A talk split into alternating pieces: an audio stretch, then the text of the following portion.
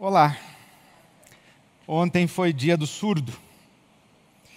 Com muita alegria, a IBAB não somente acolhe, mas se solidariza em abençoar, em nome de Jesus, todos os nossos irmãos e irmãs surdos que fazem parte da nossa comunidade e da grande comunidade dessa grande família. Graça e paz da parte de Deus nosso Pai, de nosso Senhor Jesus Cristo. Onde você estiver, quando você estiver, que o Espírito Santo de Deus sopre sobre a sua vida, que a palavra do Evangelho seja semeada no seu coração, na sua consciência, a verdade que liberta, a palavra que revela o Cristo de Deus. Prazer e uma alegria a cada domingo, como hoje, abrir a Bíblia Sagrada com você, estudar a palavra de Deus, ler as cartas de Paulo, de São Paulo apóstolo, ler as cartas de Paulo para o novo mundo, as cartas de Paulo para o novo mundo dele, Paulo, o novo mundo de então, mas as cartas de Paulo para o nosso novo mundo, para o mundo de hoje e para o mundo que vem aí depois dessa pandemia, que a gente não sabe direito que mundo será esse. Mas estamos lendo a Bíblia Sagrada e as cartas de Paulo, falando sobre cartas para o novo mundo. Estamos escrevendo as nossas cartas para o novo mundo. Estamos nos oferecendo, como seguidores de Jesus, como cartas vivas para o novo mundo. Cartas escritas pelo Espírito Santo não com tinta e não em pergaminhos ou tábuas. Cartas escritas pelo Espírito Santo com o sangue de Jesus em nós. E nós nos oferecemos como cartas vivas para o novo mundo. Hoje chegamos numa delicadíssima carta do apóstolo Paulo. Você sabe que o Novo Testamento tem 27 livros. Destes 27, 13 foram escritos pelo apóstolo Paulo, as cartas de Paulo, e hoje chegamos a uma carta das mais delicadas, das mais complexas, a carta de Paulo aos Tessalonicenses, mais precisamente, a segunda carta aos Tessalonicenses. Cristofobia. Cristofobia. Cristofobia entrou na pauta de discussão nessa última semana, porque o presidente Jair Bolsonaro, no seu discurso às Nações Unidas, na Assembleia da ONU, conclamou a comunidade internacional para se posicionar a favor da liberdade religiosa e contra a cristofobia.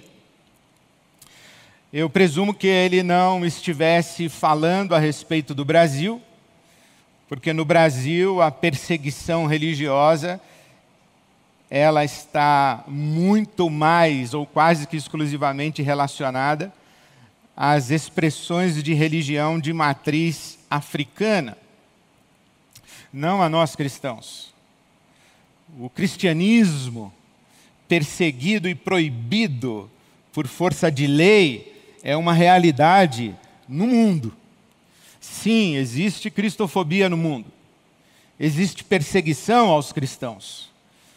A expressão religiosa cristã é proibida por lei em muitos países. Países de orientação político-ideológica e de governos totalitários, socialistas, ateístas, que praticam um ateísmo de Estado e perseguem os cristãos países de orientação religiosa islâmica, de maioria islâmica. Então existe sim cristofobia no mundo. Eu lembro de estar no norte da África, mais precisamente no Marrocos, e estar em Casablanca, na casa de alguns cristãos, e de repente alguém bateu a porta com certa violência e o nosso anfitrião foi receber aquelas pessoas e começou uma grande discussão, começou um grande debate ali, e o pastor missionário que estava comigo, ou na verdade eu que estava com ele, o pastor levantou-se e foi à porta saber o que estava acontecendo e voltou e disse-me: é, recolha suas coisas, nós vamos embora. Eu falei, mas nós acabamos de chegar, pastor. Ele disse: obedeça, recolha suas coisas e vamos embora. E nós saímos às pressas e fomos embora. Pegamos o primeiro táxi que estava disponível, fomos para longe. E quando chegamos na estação de trem, que entramos no trem, sentamos-nos e eu percebi o pastor já com um semblante mais aliviado. Eu disse: O que houve? Ele disse: É, aqueles homens foram à casa onde estávamos e disseram: Se vocês não pararem de cantar louvores a Jesus Cristo, nós vamos incendiar a sua casa e vamos matar vocês. E o nosso anfitrião disse: Pois faça isso agora. Inclusive, temos dois profetas do nosso Deus aqui que se sentirão muito honrados em morrer por causa de Jesus. Os dois profetas, profetas éramos eu e o pastor missionário com quem eu estava. E o pastor foi lá e disse: Calma, muita calma nessa hora. E nós saímos, ele me levou em segurança para o hotel e depois regressou àquela casa para orientar aqueles irmãos cristãos e para conversar com a vizinhança que manifestou o seu ódio e a sua rejeição à religião cristã e ao testemunho a respeito de Jesus, com ameaça, inclusive, de violência e, na verdade, de matar as pessoas por causa do nome de Jesus. Isso é cristofobia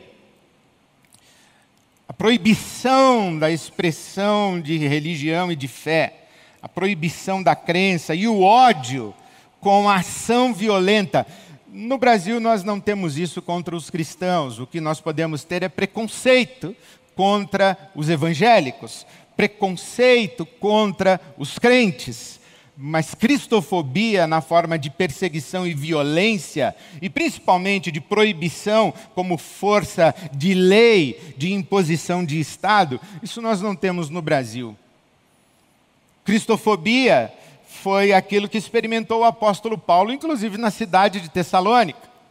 Diz a palavra de Deus em Atos capítulo 17, que quando Paulo chegou a Tessalônica e ele pregou a respeito de Jesus Cristo, Senhor, dono do mundo, senhor da história, e as pessoas se converteram a Jesus, aqueles judeus da sinagoga, porque a cidade de Tessalônica tinha uma comunidade judaica suficiente para ter uma sinagoga, os judeus da sinagoga se revoltaram contra aquela fala e aquele testemunho a respeito de Jesus, e diz a Bíblia Sagrada que eles incitaram homens desocupados e perversos para que perseguissem o apóstolo Paulo e também Silas e Timóteo. Então, eles foram perseguidos e tiveram que sair fugidos da cidade de Tessalônica. Eles foram embora às pressas, porque foram perseguidos. E Paulo, quando escreve as duas cartas à igreja de Tessalônica, faz essa referência que o evangelho chegou àquela cidade e, apesar das tribulações e perseguições, tribulações e perseguições, o evangelho havia frutificado em seus corações, de modo que o amor deles uns pelos outros se multiplicava, crescia, se aprofundava, e esse testemunho se tornava é, espalhado por toda a região. Então, perseguição e tribulação na cidade de Tessalônica. Isso acontecia porque o apóstolo Paulo falou de Jesus, e falou de Jesus numa sociedade de muitos deuses. E se Paulo tivesse falando de Jesus apenas como mais um Deus, talvez não houvesse tanto problema. A questão é que Paulo disse que Jesus, que foi morto, crucificado, acusado pela liderança judaica de então, do ato de blasfêmia como um falso Messias e crucificado por Roma pelo crime de sedição, de insurreição contra a autoridade de César, o imperador, esse Jesus crucificado era e é o legítimo e o verdadeiro Messias, o autêntico Cristo de Deus, ressuscitado ao terceiro dia, é Senhor da história, dono do mundo o nome acima de todo nome, que há de vir para julgar, para trazer o juízo de Deus contra toda a impiedade que se manifesta no, no planeta de Deus, na criação de Deus e para toda a humanidade. Então, esse Jesus, esse é o testemunho do Evangelho, esse é o testemunho de Paulo, esse Jesus é o único Senhor, e isso foi afronta para a religião judaica de então e afronta para o Império Romano também, quando o imperador reivindicava status de divindade. Então, Paulo escreve a sua carta à igreja de Tessalônica para consolar essa igreja que está sendo perseguida, está sendo objeto de cristofobia. Essa igreja perseguida em Tessalônica, Paulo apóstolo escreve para consolar essa igreja, para instruir essa igreja, para exortar essa igreja, para animar essa igreja, para dar esperança a essa igreja e dizer: suporte a aflição, suporte a tribulação, suporte a perseguição, continue firme no Evangelho, porque o Senhor vem. Esse é um dos temas da carta de Paulo aos Tessalonicenses, tanto da primeira quanto da segunda. A expressão bíblica é parousia, a vinda do Senhor. Aqui nós estamos no capítulo 2 da carta de Paulo aos Tessalonicenses, ele diz assim: quanto à vinda de nosso Senhor, capítulo 2, versículo 1, quanto à vinda de nosso Senhor, quanto à parucia de nosso Senhor, e é muito interessante essa palavra parucia. Parucia quer dizer literalmente o regresso de um rei, de um imperador, de um general que vem vitorioso da guerra. Ele volta vitorioso para o, o, seu, o seu desfile, para a sua entrada triunfante na cidade. Ele vem celebrando com os vitoriosos e vem trazendo consigo o, o, povo conquistado, os exércitos perdedores, vencidos e que se tornam escravizados. Então, Paulo está usando essa figura: olha, o Senhor Jesus vem e ele vem como vitorioso, ele vem como vencedor, ele vem para julgar, ele vem para cumprir o seu papel como o filho do Deus Altíssimo. Então a parousia de Jesus vem. E esse é um tema interessante, porque a comunidade de Tessalônica, ela acreditou mesmo que Jesus estava chegando e era para aqueles dias. Tanto que algumas pessoas naquela comunidade pararam de trabalhar, do tipo, bom, Jesus está voltando, Jesus vai chegar, para que eu vou trabalhar? E o Paulo precisa escrever, no capítulo 3 da segunda carta aos Tessalonicenses, ele diz: olha, tem um pessoal aí preguiçoso que não quer trabalhar, achando que Jesus está chegando, que Jesus está chegando já. Aliás, se Jesus fosse voltar mesmo, amanhã nós hoje teríamos que trabalhar. A preguiça não é uma virtude e muito menos uma virtude cristã. Então não interessa quando Jesus vem ou deixa de vir, o trabalho se faz necessário como imperativo ético para nós, o cuidado do mundo conforme Deus e segundo a vontade de Deus. Então Paulo diz assim: olha, tem um pessoal preguiçoso aí, é bom começar a trabalhar. E ele usa inclusive um ditado da época: quem não trabalha, que não coma. Não quer trabalhar, então não come. E isso ele faz para disciplinar essa igreja que está na expectativa da iminência da parousia de Jesus, da vinda de Jesus. Mas ele adverte essa igreja, dizendo: quanto à vinda do Senhor e a nossa reunião com Ele, capítulo 2, eu leio agora o versículo 2. Eu rogo a vocês que não se deixem abalar e nem alarmar não se deixem abalar nem alarmar tão facilmente, quer por profecia, ou por espírito, ou por anjo, quer por anjo, quer por espírito. Isso aqui é uma referência ao que ele fala aos Gálatas, ainda que um anjo do céu pregue um outro evangelho que seja amaldiçoado. O Paulo está dizendo: olha, quer por espírito, quer por anjo, quer por palavra, quer por carta supostamente vinda de nós, porque tinha um pessoal falsificando é, textos apostólicos e assinando com o nome de Paulo. Por isso que ele termina a sua carta dizendo o seguinte: Eu, Paulo, escrevo esta saudação de próprio punho, para que vocês saibam que fui eu mesmo que escrevi, porque tinha um pessoal falsificando o escrito apostólico. Esse negócio de falsificar informação isso é muito antigo. O pai da mentira é mais velho do que as fake news. Aqui diz o apóstolo Paulo: não se deixem abalar, não se deixem perturbar, não se movam tão facilmente, porque a vinda do nosso Senhor, a parousia de Jesus, não permita que ninguém engane vocês de modo algum, porque antes daquele dia virá a apostasia. Antes da parousia vem a apostasia. E ele diz no versículo 3: Antes daquele dia virá a apostasia, e então será revelado o homem do pecado, o filho da perdição. Este se opõe e se exalta acima de tudo que se chama Deus, ou é objeto de adoração, chegando até a assentar-se no santuário de Deus, proclamando que ele mesmo é Deus. Então, antes da vinda de Jesus, antes da parousia, antes do retorno triunfante de Jesus, virá a apostasia. E então será revelado o filho da perdição, o homem do pecado, o homem da iniquidade, que na tradição vai se tornar o anticristo. Tem um anticristo para aparecer antes. Antes do Cristo vem o anticristo. Antes do anticristo vem a apostasia. E ele diz aqui no versículo 5: Vocês não se lembram que quando eu estava aí, eu falava essas coisas para vocês, eu estava com vocês, eu costumava lhes falar essas coisas?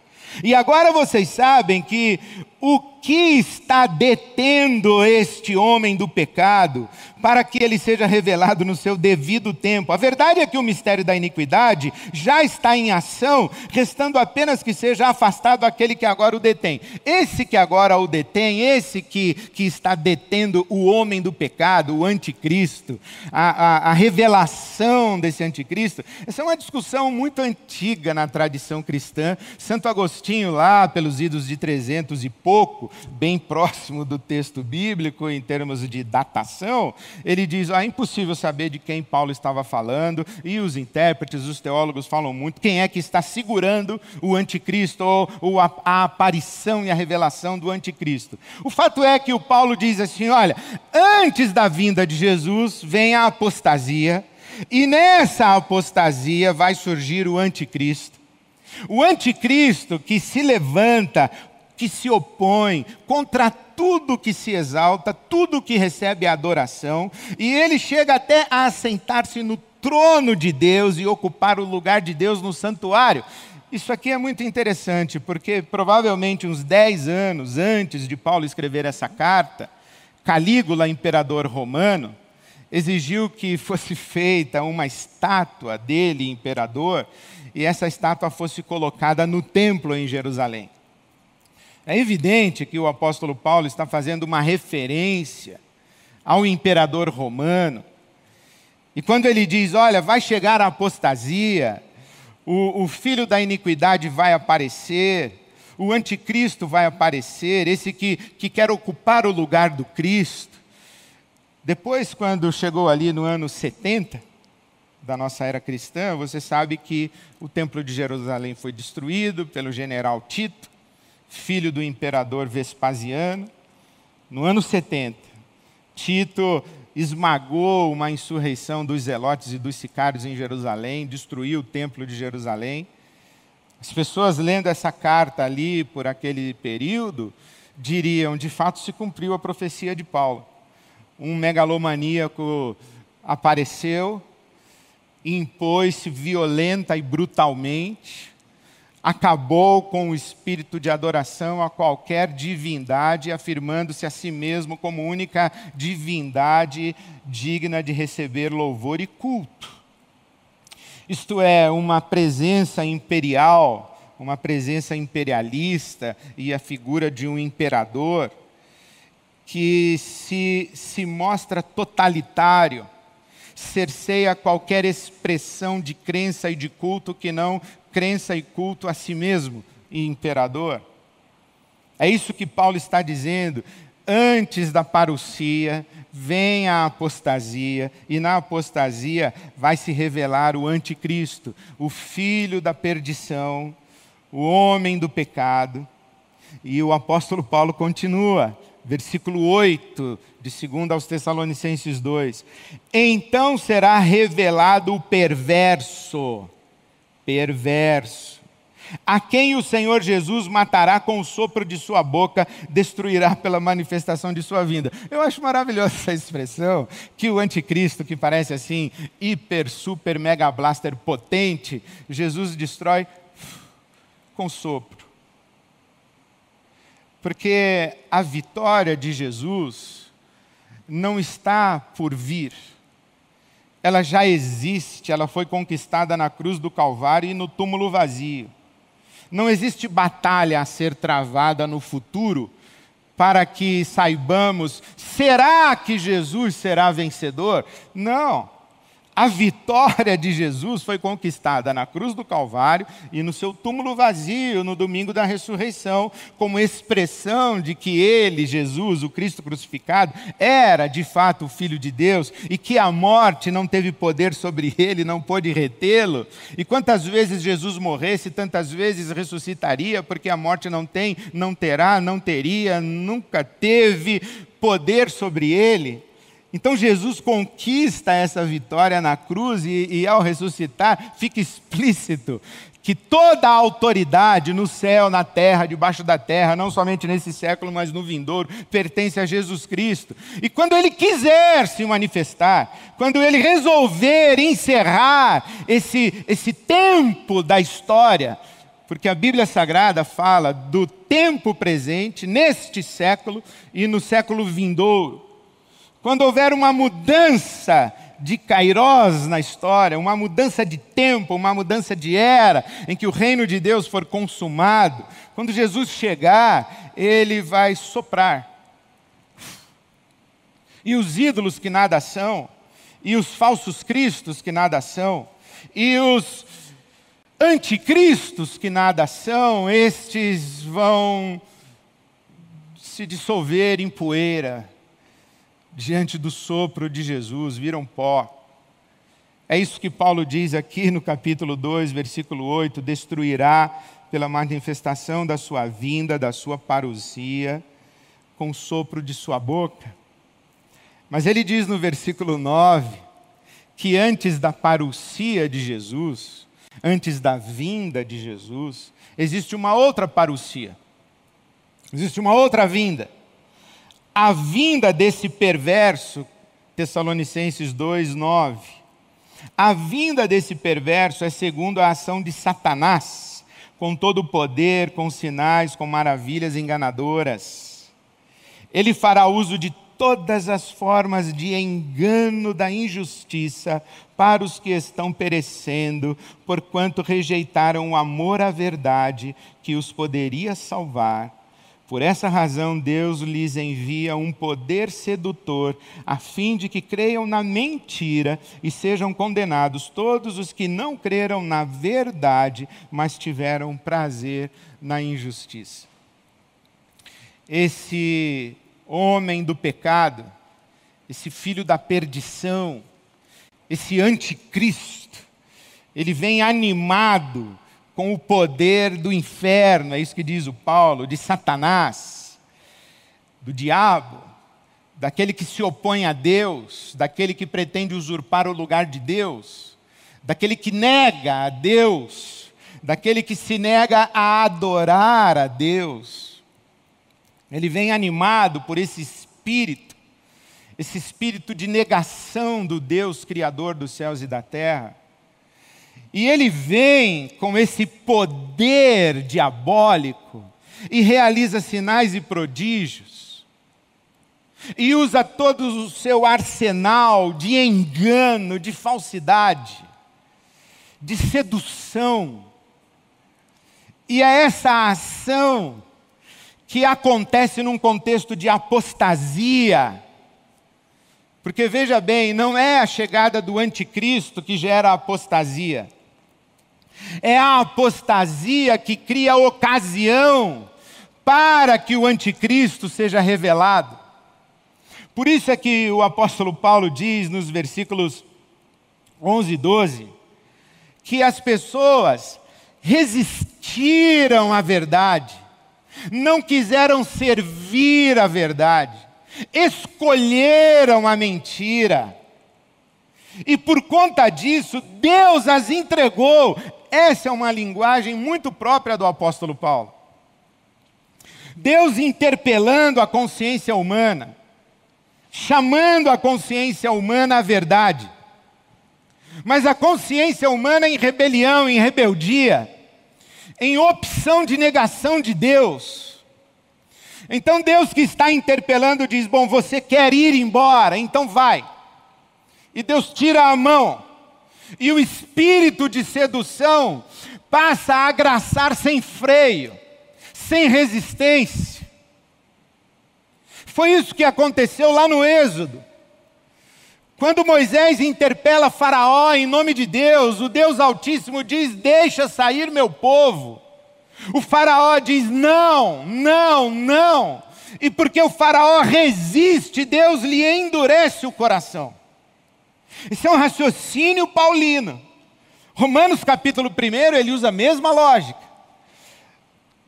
A criatura não quis adorar o Criador, não quis tributar glória ao Criador, não quis reconhecer o Criador, trocou a glória do Deus Criador pela glória efêmera da criatura, passou a adorar os bichos e as imagens, passou a adorar inclusive a si mesmo, a imagem humana. Então Deus os entregou às suas paixões. Isso é um princípio muito interessante da Bíblia Sagrada. O que Paulo está ensinando para nós é que a grande ameaça à igreja de Jesus Cristo não é a cristofobia.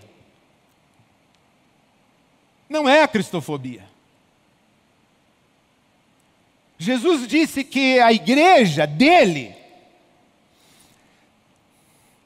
marcha e as portas do inferno não podem conter a marcha da igreja. Toda hostilidade, todo ódio, toda maldade, toda violência contra Cristo e os seguidores de Cristo se dissolve em pó, em poeira. A grande ameaça à igreja não é a cristofobia, a grande ameaça à igreja é a apostasia. Nós devemos temer a apostasia. Isso que acontece dentro da igreja. A grande ameaça à igreja de Jesus é o pecado da própria igreja. É a rebelião, a teimosia da própria igreja. E isso está claro na Bíblia Sagrada. Esse ambiente onde se deveria encontrar a fé, esse ambiente onde o Cristo deveria ser o Senhor, esse ambiente onde a autoridade fosse do Cristo de Deus, é nesse ambiente que, que surge a apostasia. É nesse ambiente que surgem os falsos cristos, os pretensos cristos, isto é, os anticristos. Anticristo não está na outra tradição religiosa, anticristo está dentro da nossa casa. Anticristo está dentro dos nossos templos. Anticristos ocupam os nossos púlpitos das igrejas cristãs, evangélicas, do protestantismo, do catolicismo. Os anticristos estão dentro de casa, falando em nome de Cristo, usando o nome de Cristo, repetindo o vocabulário de Cristo, mas sem Cristo, sem submissão à autoridade de Cristo. Por isso é que Jesus diz: Olha, vocês naquele dia me dirão, em teu nome nós não expulsamos demônios, nós não profetizamos, nós não dirigimos celebração, louvor, vigília, corrente da fé, em teu nome não fizemos e acontecemos. E Jesus diz o quê? Afastem-se de mim, eu não sei quem são vocês, eu não conheço vocês. Não conheço vocês. Porque no reino do meu Pai só entra quem faz a vontade do meu Pai quem se submete ao meu Pai. É dentro do espaço onde deveria ser encontrada a fé que existe a deturpação da fé e, inclusive, o abandono da fé. Paulo apóstolo escreve à igreja de Corinto, segunda carta aos Coríntios, o capítulo 11, ele diz o seguinte: olha, cuidado com os falsos apóstolos. Cuidado com eles, porque Satanás, ele se disfarça de anjo de luz. Então é muito próprio que os seus ministros também eles tenham uma aparência de justiça, mas na verdade eles são animados pelo espírito de Satanás, o espírito luciférico, luciferiano. Por isso que Paulo escreve a Timóteo, segunda carta de Paulo a Timóteo, capítulo 4, Paulo diz assim: Timóteo, prega a palavra, porque nos últimos tempos os homens amontoarão para si mestres segundo a sua conveniência, e fecharão seus ouvidos à verdade. Então prega a palavra é no ambiente da fé, é no ambiente religioso cristão. As pessoas falam: bom, quem deve ser esse anticristo? Muito provavelmente o anticristo é alguém muito parecido com Cristo. Inclusive, diz o Paulo que é alguém que faz os sinais de Cristo. Novamente, uma referência ao Êxodo, está lembrado? Está lembrado que quando Moisés vai falar com Faraó e Moisés realiza sinais na presença de Faraó, também os magos do Egito realizam sinais? Sinais, prodígios, maravilhas. Dá para entender o que é apostasia? Apostasia como a perda do sentido de apropriação da verdade. Apostasia como a opção conveniente por uma religião mágica apostasia como o abandono da vontade humana, suas próprias paixões. A apostasia como essa recusa de servir ao Deus vivo e verdadeiro e o seu Cristo, para deixar com que a vontade humana prevaleça sem freios. Mas qual vontade humana prevalece sem freios? A vontade do mais forte, Senhor. A vontade do mais forte, Senhora. A vontade de quem se impõe violentamente, de quem tem arma na mão para obrigar subserviência, de quem tem poder para exercê-lo de maneira tirânica. É essa vontade que prevalece. Por trás da discussão da apostasia, existe uma discussão subjacente, que é uma discussão sobre a liberdade humana. A essa altura você deve estar se perguntando: como é que eu sei se eu sou um apóstata? Como é que eu sei se eu estou vivendo no espírito da apostasia? Como é que eu sei se eu estou flertando com a apostasia? Vou lhe dar algumas sugestões ou lhe dar algumas sugestões. Olha, o que é o anticristo? Primeiro é alguém parecido com Cristo. Encanta, seduz. O anticristo é parecido com Cristo. O anticristo não está em oposição explícita e é completamente diferente do Cristo. Não, o anticristo é parecido com Cristo. Assim como a deturpação do evangelho é um outro evangelho muito parecido com o evangelho, e assim como o pior ídolo é a imagem equivocada do Deus bíblico, o anticristo é uma deturpação do Cristo. Que para os desatentos ou para aqueles que fazem opções convenientes na vida, essa deturpação de Cristo é muito parecida com Cristo. Essa, essa imagem do anticristo parecida com Cristo se opõe à adoração a Deus. E quando nós abandonamos a nossa relação com Deus, nós nos tornamos escravos de alguma outra coisa. Não é possível ser livre sem que recebamos de Deus o recurso para o uso e o exercício da nossa liberdade. Os anticristos, eles têm ódio à liberdade. Os anticristos, eles não confiam no Espírito do Senhor que dá liberdade. Os anticristos, eles querem controlar, dominar, impor sua vontade. Todo o ambiente de sacrifício da liberdade de consciência é um ambiente idolátrico, anticristo, apóstata. Esse papo aí de igreja que você vive com cobertura espiritual do apóstolo, anticristo. Isso é apostasia. Você dizendo amém para apóstolo, para bispo, para pastor. Você sacrificando a sua consciência a alguém que vai decidir por você. A alguém que sabe enquanto você não sabe, alguém que conhece a palavra e você é ignorante da palavra, você que terceiriza a sua peregrinação espiritual num ambiente de controle. Isso é um ambiente de apostasia, isso é espiritualidade luciférica. Todo sacrifício da liberdade é um sacrifício da autoridade de Cristo. Quando a gente sai da nossa relação direta, pessoal, com Jesus Cristo, e a gente diz: Eu não quero servir a Cristo, eu quero ser livre. Tolice! Deixar de servir a Cristo não é trilhar um caminho de liberdade, é submeter-se à tirania dos mais fortes, é submeter-se à tirania dos anticristos. Somente em Cristo nós somos livres.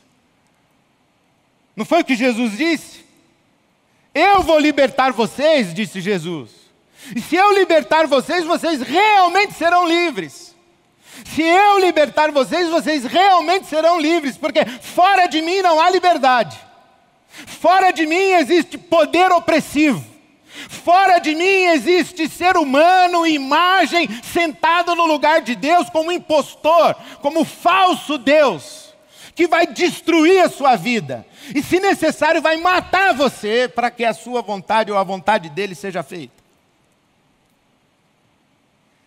essa postura religiosa de tentar impor a fé cristã na força da lei, tentar impor a fé cristã sobre a sociedade, porque somos maioria cristã e o mundo tem que se submeter à maioria cristã. Isso é espírito de anticristo. A liberdade é um dos valores da tradição do Evangelho de Jesus Cristo. Deus nos concede liberdade. Deus nos concede o sagrado atributo de fazer escolhas. E somente em Deus nós somos livres para exercer as nossas escolhas. E qual é o caminho da liberdade em Cristo? É o caminho do amor. É o caminho do amor. Olha, não sei se você está entendendo ou se eu estou conseguindo explicar para você. Quando você nega a autoridade de Jesus, você afirma uma outra autoridade impostora, falsa. Essa outra autoridade impostora e falsa vai tentar fazer prevalecer a sua vontade. E aí pode ser você, inclusive. Você abandonou a autoridade de Jesus, você agora é o seu Senhor. E você vai tentar impor a sua vontade. Sabe onde você vai cair? você vai cair num, numa bateção de cabeça, num acotovelamento social, coletivo, sem travas. Hostilidade, competição e violência. Nesse mundo de autoridades que tentam se impor, vale a lei do mais forte, do mais poderoso. Quando a gente abandona a autoridade de Jesus, a gente cai na tirania.